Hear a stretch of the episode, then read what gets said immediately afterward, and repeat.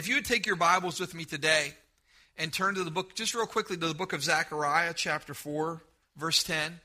And if you'd also turn to the book of Hebrews, chapter 11, I want to talk to you about what kind of person you want to be. You and I don't get to choose. None of us get to choose the way our life starts. Not one of us. We don't get to choose where we're born, the family that we're born into. We have absolutely no say in that. We also don't get to choose some of the things that happen or come our way. There's some challenges that each of us are going to face in life. We don't really have any say in what the circumstances that come our way, the difficulties that come our way, what other people do. But we do get to choose the person who we become. I want you to hear that. We get to make the choice of the person that we become. And I was thinking about, as we were away, I was thinking about how there's processes. And when you put a process into place, like with discipleship, if you will follow the process, it produces every time. And there's processes that if you will do certain things, if you will follow a particular plan, it always produces. But what will happen is along the way, sometimes people will get they'll get discouraged, they'll get tired, they'll get frustrated, and so they'll quit the process. They'll stop doing the things that they're supposed to be doing. When they do that, and then they'll blame, they'll say, well, this doesn't work. Well, I'm going to tell you something. If you eat right and if you exercise, you start getting healthy. Well, I love the little Debbie's. How about you? Come on. Thank you, Jesus a little pizza. It's incredible that as we follow certain processes and certain steps, so God is at work building something in us. He's making us into people of God. If you'll follow the process that He establishes for us in His Word, He will produce godly character and Christ likeness in your life. Okay? But you get to choose the type of person you want to be. In Zechariah chapter 4, verse 10, it says this Do not despise these small beginnings. For the Lord rejoices to see the work begin, to see the plumb line in Zerubbabel's hands. Now, this portion of scripture is, is related to as Zerubbabel is going to rebuild the house of God. And the, some of the people are excited about it, but others remember it in its former glory and they get kind of discouraged because it's not what they want it to be. Can I say this that some of you at times you're in a place where you're a little discouraged maybe because things aren't exactly what you want them to be. God's working in your life and He's doing something good inside of you, but it's not all that you want it to be. Don't despise that. Don't despise these small beginnings. Don't despise these small advancements because the Lord rejoices to see the work begin. There's a work that God is doing in your life. The Lord rejoices to see that. He loves seeing that. I'd like you to think for, with me and go back a moment and think over all the good things that God has done in your life. The fact how He saved you, how He redeemed you, how faithful He has been to see you through. I say to you, look back and look what the Lord has done. Look what God has done. It's just the beginning of what He has done. And as we were singing that song, what a beautiful name it is. I'll be honest, I've never had that. I don't know that I've ever had that happen during the first service as Crystal sang those songs. It was like, as they said, the, what a beautiful name it is, the name of Jesus. It was like my breath was taken away. I've never had that happen in my life. But when we said his name, you see, God is at work in our lives, friends. He's changing us from glory to glory. He's making us and shaping us into his image, but we can't lose heart in the midst of it. This is what I've found. When God has a work to do, whatever the work it is, God always chooses a man or a woman. Whenever God purposes in his heart to do something, he looks around the earth and he chooses a man or a woman. And when he chooses them, he puts his spirit on them. And he anoints them with the Holy Ghost. He births in their heart a vision. If you've never had an experience like that, it's hard to understand. But once you've had that experience, you'll know exactly what I'm talking about. God places a burden on your heart. There's a mission that He has assigned for you to fulfill. And there's something inside of you that will not quit until that purpose is accomplished. The calling of God compels us to make sacrifices that others would not make and think nothing of it. It causes you to labor beyond the point of exhaustion and to continue to look for more opportunities to serve. This vision or this mission that God has placed on your life propels you forward. You carry with you a sense of urgency, a sense of responsibilities that the others don't understand. And you, my friend, don't have the luxury of quitting or giving up because the love of God compels you to finish the course. Now you may say, well, Pastor, that sounds like a, the missionary or that sounds like the pastor. But I want to say, whatever God has called you to do. You see, your calling, the vision that God has placed upon you as a mother. We got some stay home moms. The, the vision God has placed upon you as a stay home mom to raise your kids in the fear of the Lord will cause you to make sacrifices that they're just crazy. They don't make sense. That'll cause you to, to pray. Maybe as your kids are getting older, it'll cause you to pray and intercede. When God gives you a vision of touching other men's lives or other women's lives or working with teenagers or young people or reaching out to that person that you work with, there's something about in our hearts that you make sacrifices that, like, why do I let them be rude and I still love them? Why do I let people act some of these ways and I still give? Why do I keep giving and serving even whenever it would be so much easier for me just to be selfish and take care of me? Because the love of God compels you, my friend. It's the love of God. I want to say this to you. If you don't have a vision like that, because God wants to give each of us a vision, that could be in the business world, that could be a teacher for their students. That could be a coach for the young people who they're mentoring. It doesn't have to be a quote professional ministry. But God has placed something in your heart, a vision of something He wants to accomplish. And as He births that in your heart, friend, if you don't have that, I want to encourage you to begin to start praying and asking God, Lord, open my eyes because He's already has that for you. There's one there waiting for you to grab a hold of. In the book of Exodus, God wanted to deliver the children of Israel from bondage. So what does he do? He chooses Moses. He found Moses on the backside of the desert tending his father in law's sheep, and he begins to reveal to Moses the plans that he has. God's not going to just deliver the children of Israel from bondage and oppression. He wants to lead them and their children and generations after them into a promised land. The Bible says it's a land that's flowing with milk and honey. It's not just a momentary get me out of this trouble. It's lead me into my destiny and lead future generations into their destiny that the whole world would see the hand of God and the favor of God upon them. I want to say this to you too. God wants to bestow upon you his favor. Anyone who tells you God doesn't want to bestow his favor on their children does not understand the heart of God. God's heart is to bestow his favor upon you. He wants you to be like the Hebrew children who were brighter and sharper and they fasted. They looked better than the rest. They looked better than all the rest of the other nations. Why? Because the favor of God was upon them. In Hebrews chapter 11, verse 24, it says, By faith, Moses, when he had grown up, refused to be known as the son of Pharaoh's daughter. He chose to be mistreated along with the people of God rather than enjoy the pleasures of sin for a short time. He regarded disgrace for the sake of Christ as of greater value than the treasures of Egypt because he was looking ahead to his reward. I want you to hear that. He regarded disgrace for the sake of Christ as of greater value than the treasures of Egypt because he was looking ahead towards his reward. Now, in spite of this, the people had a tendency to be critical of Moses and to complain. Now, you do realize that Moses didn't have to deal with their mess, right? Moses could have spent his entire life in Pharaoh's palace He could have gone to the best of schools and had access to the best of everything, but he rejected that and instead identified with God's people.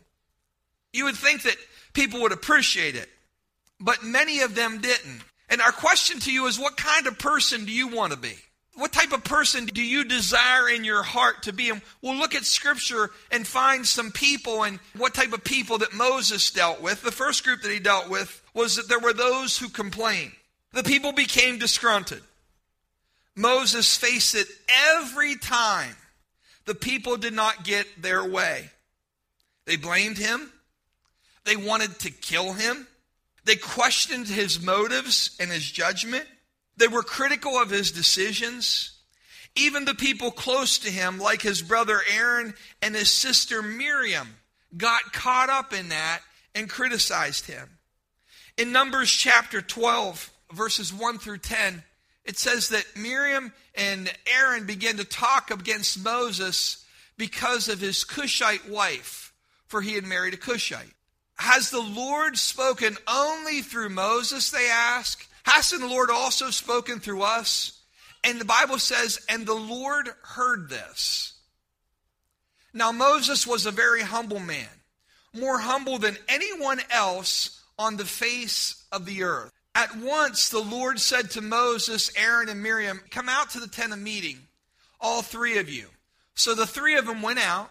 Then the Lord came down in a pillar of cloud, and he stood at the entrance to the tent and he summoned Aaron and Miriam. And when the two of them stepped forward, God said, Listen to my words. God said, When there's a prophet among you, I, the Lord, reveal myself to them in visions. I speak to them in dreams. But this isn't true of my servant Moses. He's faithful in all my house. With him, I speak face to face, clearly, and not in riddles. He sees the form of the Lord. Why then were you not afraid to speak against my servant Moses? And the anger of the Lord burned against them, and he left them. When the cloud lifted from above the tent, there stood Miriam leprous, like snow. And Aaron turned toward her and saw that she had leprosy. So God struck Miriam with leprosy. What do we see there? Here's Moses trying to do the will of the Lord. And anytime that you try to do the will of the Lord, you and I have a choice. We can be complainers or we can be content. You got a choice. And you can be identified with the complainers if you want to be. Because there's always a situation that you could complain about. And you'll notice this if that's what you are, you'll always find it. It doesn't matter where you go, it doesn't matter how nice the hotel is. It doesn't matter what the restaurant's like. It doesn't matter if it's too hot, if it's too cold, if it's too windy, if it's too still. It doesn't matter. Complainers always complain. That's what they do. If they didn't have something to complain about, they really wouldn't have anything to say. Okay? Now, you get to choose. Do I want to be identified as a complainer on your job? There's always that guy. If you live in a neighborhood, there's always someone living in a neighborhood who's a complainer. Now you get to choose is that the type of person that I want to be? I hope that we would say no. What Moses did, whenever Miriam complained against God's anointed, the Spirit of the Lord comes down, he meets with them, and when the Spirit of the Lord departs, she's covered with leprosy. And what happens? There again, Moses does what he does. What's Moses do? He's always interceding on behalf of the people. Complainers complain, losers lose, quitters quit. It doesn't matter. Here's what you have to understand. If you're dealing with a complainer, no matter how much you do to try to get them to quit complaining, it doesn't matter. They're always going to do it until something in their heart changes because they're a complainer. The same thing about people who are grateful. You know, you got someone who's has had a heart of gratitude. And like they can get hit by a truck. Oh, just thank the Lord it didn't completely roll over me. You know what I mean?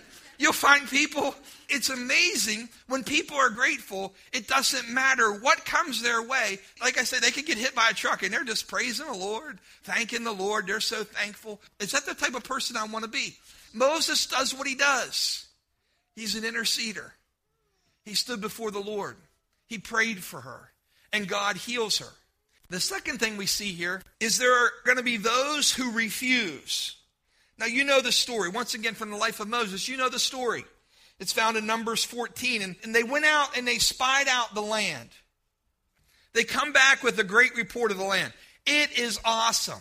It's flowing with milk and honey. When I was in Sunday school as a little kid, on the flannel graph, they were carrying these grapes that were like the size of grapefruit. Do you remember them? You know, they weren't grapes, they were like grapefruit sized grapes. And it was all they could do to carry back the fruit of the land. Ten of them come back and they give a negative report. Two of them come back with a good report. The people at this point refused to take possession of the land. Instead, they wanted to choose another leader and to go back to Egypt. God was so angry with them. I mean, can you imagine? Moses has to talk God off the edge. That's really what happened. God is so ticked off. He is so angry with these people who refuse. He says, I have a promised land for you. It's flowing with milk and honey. I've delivered you from Egyptian bondage. You're carrying out the wealth of Egypt with you. You're weighted down with the gold and the silver. Where did they get the gold and the silver to do the tabernacle? They carried it away from the Egyptians. They come to the Red Sea. God opens up the Red Sea. They walk through on dry ground. All of God's promises are being fulfilled again and again. And they come to this point and they say, wait a minute, there's giants in the land. And rather than go forward, they say, let's kill Moses, let's take another leader. And God says, I'm going to wipe them out. And Moses has to like talk God down. Listen, God. No, no, God, you can't do it. Moses interceded for them, and God did not destroy them. But this is what he said everyone over the age of 20, you don't get to possess it. I'm not going to kill you right now. I'm going to let you walk around in circles until you die. Well, your shoes on their feet didn't wear out. Wow, that's great. Praise God. God wanted them to have something better than stinky shoes that weren't worn out. He wanted them to possess the promised land. Can I say that God has great things in store for you as his child? He's got great things in store for your children. He's got great things in store for your grandchildren. He's got great things in store for your community, for your business, for your church. But you have to cooperate. You and I have to quit making excuses and we certainly can't look back to Egypt. What does the world have to offer you? What can it possibly offer to you? We have to determine that we're going forward with the Lord. You have to do the work. You got to fight the fight. You have to take possession of what God has intended for you.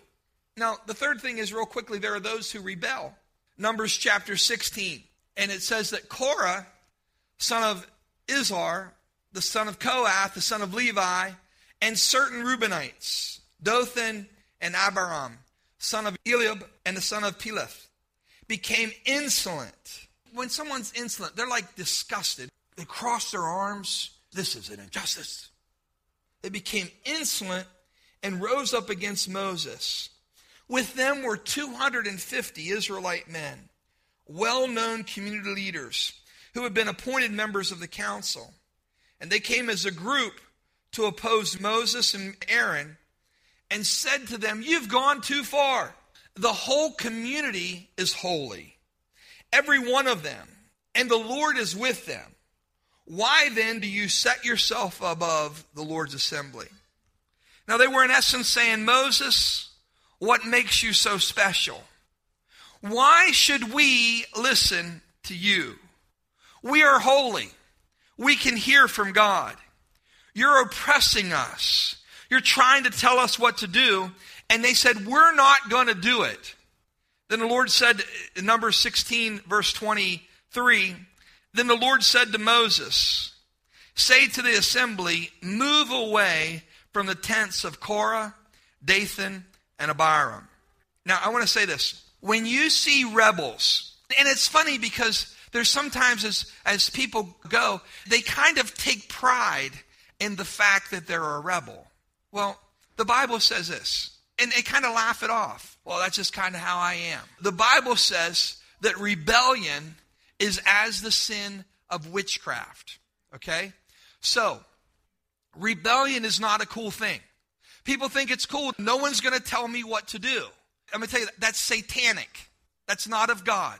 That's not, you know, we'll pat people on the head and say, well, that's just, they're a leader. No, no, they're rebellious and that's against God. That's not God's will. God's will, God's delight is when someone has a submissive spirit, a humble spirit before the Lord. That's the kind of heart that God can work with and work through. Now, what God says to Moses, he says, Tell the people to move back. I got a word from the Lord. When you see people who are rebellious, when you see people who are tearing down the work of the Lord, I would encourage you to take a step back. That's what God says.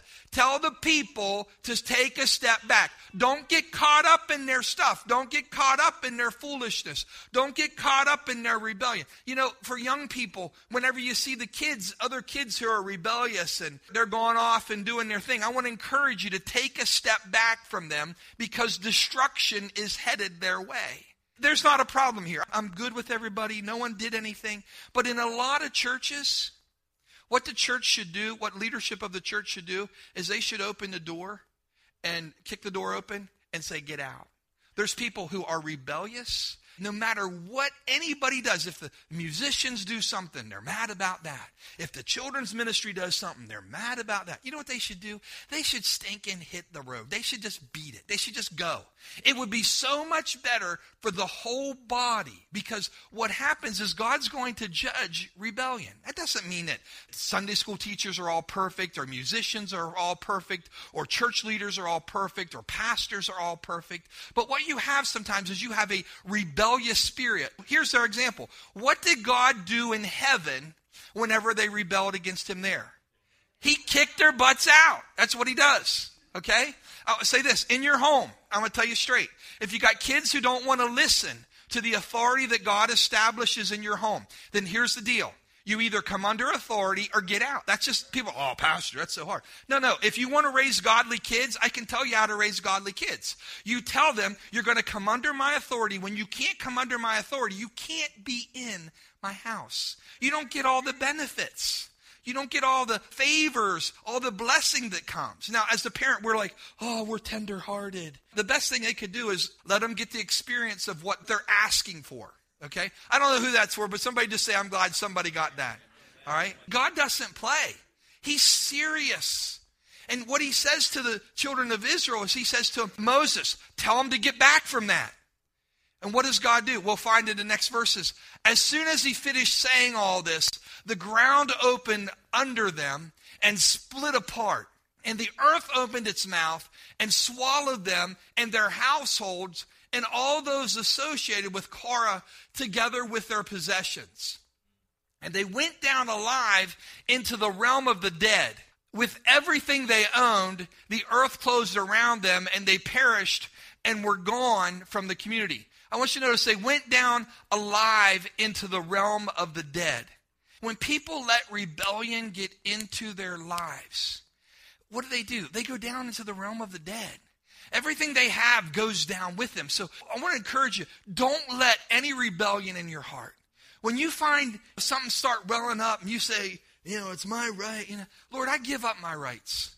Lord, I submit. Lord, I trust you. And this could apply to any area. This could apply on your job. See, because if you get a rebellious spirit against your boss, God can't promote you there. He can't elevate you there. If you get a rebellious spirit in your family with one another, and God can't fight for you if you're being a rebel. And so I want to encourage you to submit yourself to God because God's in control. He's the one in authority. He'll fight for you, He'll defend you. He'll move people out of your way. He'll bring the right circumstances and situations your way. There are those who rebel, but we're not going to be those. We don't see God opening up the ground every day and swallowing rebellious people. But you and I still need to move away from them. Because I want you to hear this they will never be productive in the kingdom of God. The Bible says rebellion is as a sin of witchcraft. God doesn't play. Can you imagine God saying, hey, bring in a little bit of witchcraft into the uh, into the to the service. Bring a little witchcraft. You know, why don't you uh, you know go do a little sorcery and and some mediums, bring it into your family, into your house. No, you have nothing to do with those works of darkness. And so, whenever you find your spirit, when you find your spirit sometimes wanting to be rebellious, because there's times it's, it's hard for grown men and women to submit. Who's going to tell me what to do? I know, I pay my own bills, whatever. I want to encourage you, just ha- let God, Lord, Lord, I don't want a rebellious spirit.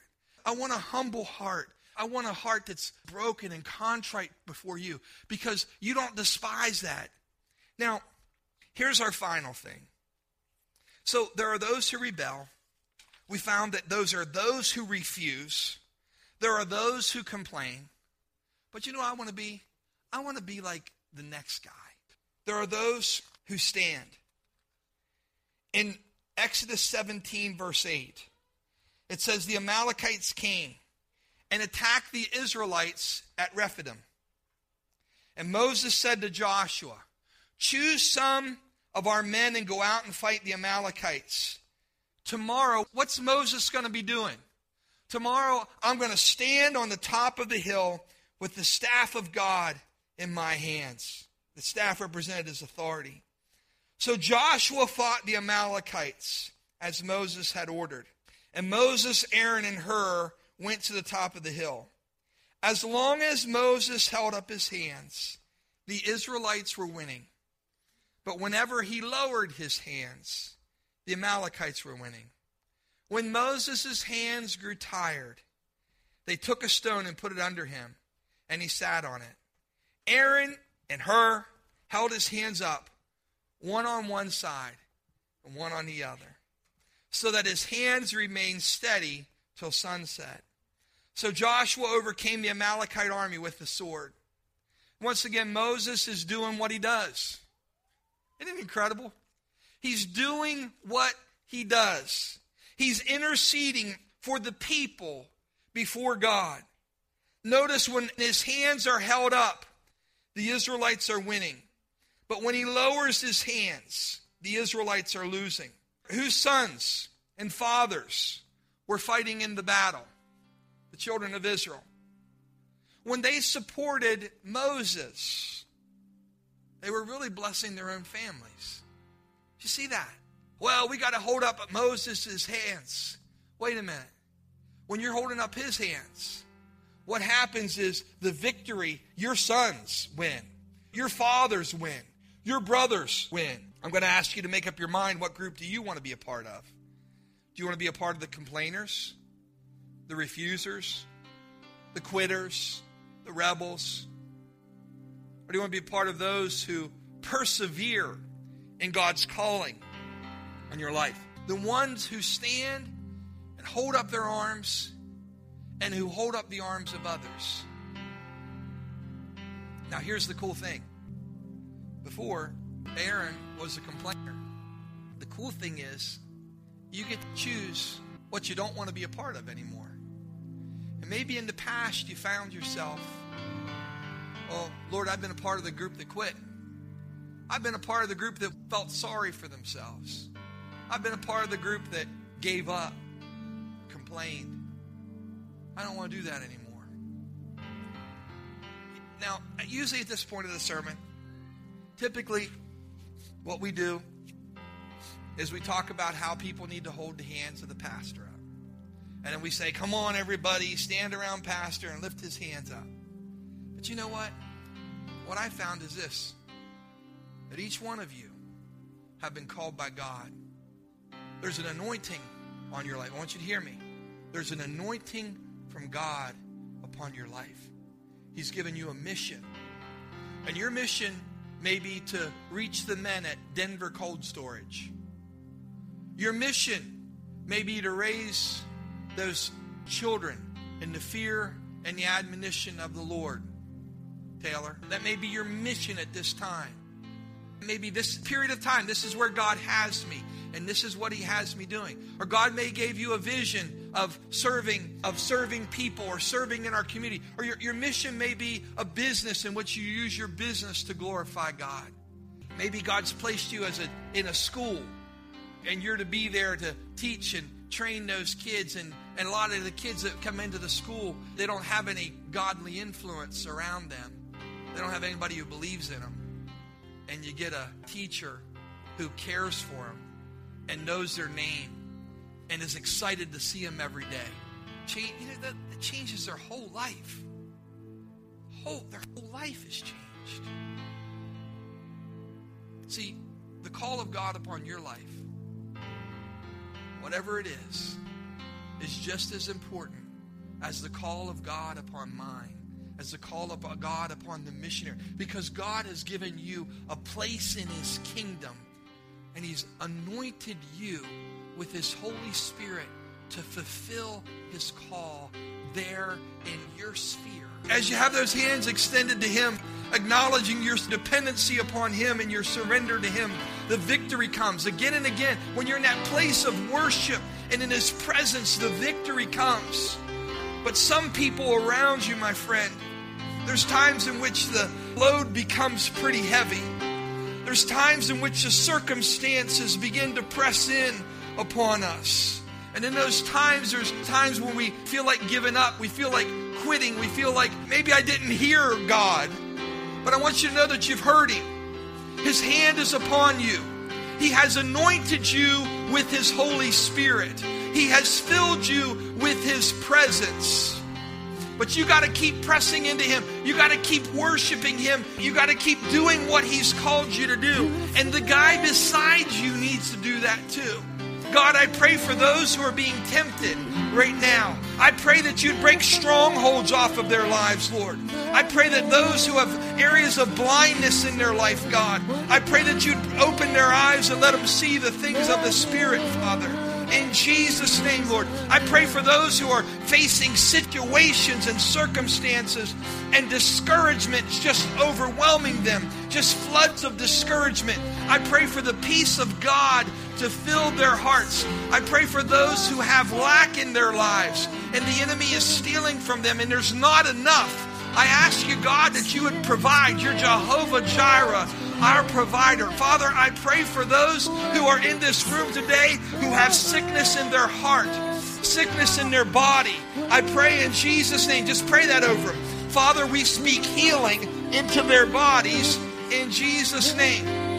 We speak healing into their bodies in Jesus' name, Lord. We believe you for that, Lord. You're going to heal their body.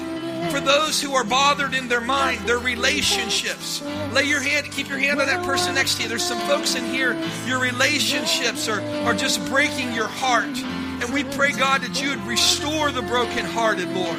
I pray that you would heal the brokenhearted in Jesus' name. Those whose relationships are there's there's difficulties at, at work, there's difficulties in the family, there's difficulties at home.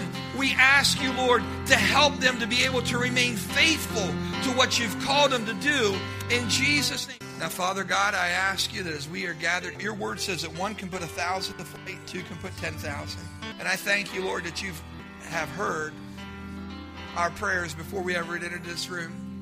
God, there's men and women who walked in the doors carrying loads and carrying burdens that you knew they needed to be here today because you were going to release the power of your Holy Spirit and bring strength and encouragement and hope. Lord, they're not just going to hold on, they're going to take territory, Lord. They're not just going to hang on to the end of the rope, Lord. They're going to break through in Jesus' name. And I pray in the name of Jesus that your power and your peace would flood over them. I pray for people who need a new filling, a refilling of the Holy Spirit. I pray that today, even now, as we pray, I pray that the Holy Spirit would be poured out upon your people, that you would baptize people with the Holy Ghost and with fire. Father, I pray that as they're worshiping you in their home, as they're driving home, I pray that they would sense something on the inside welling up. What you've deposited in us, Lord. The seal of the Holy Spirit has been placed upon us, Lord. I pray that your Spirit will well up within them in Jesus' name. I pray, Father, that as they leave this place in a few moments, Lord, I pray that the joy of the Lord would be their strength. Where they were depressed, I thank you that it's being replaced with joy. Where there was lack, I thank you that it's being replaced with plenty. Where there was sin, I thank you that it's been replaced by the blood of Jesus, that you have cleansed us, that we can leave here not ashamed or hanging our heads, but we can leave this place knowing that the blood of Jesus has been applied to every part of our lives. We stand before you holy. We stand before you righteous. We stand before you redeemed, forgiven, set free in the name of Jesus. And Lord, I pray one final thing. I pray over the minds. I ask that you would renew your people's minds. That those who have been believing lies, I thank you that their eyes are going to be opened wide and they're going to see some things today that they say, God spoke to me today. God ministered to me. God told me. They're not weird. They're not strange. It's the Holy Spirit speaking to and through His people. You're a communicating God, Lord. You love us. You purchased us. And we give you back the glory and the praise. I thank you, Lord, when we go from here, we're going to be strengthened. We're going to be encouraged. We're going to be filled with your grace, Lord. In Jesus' name. And we love you for it.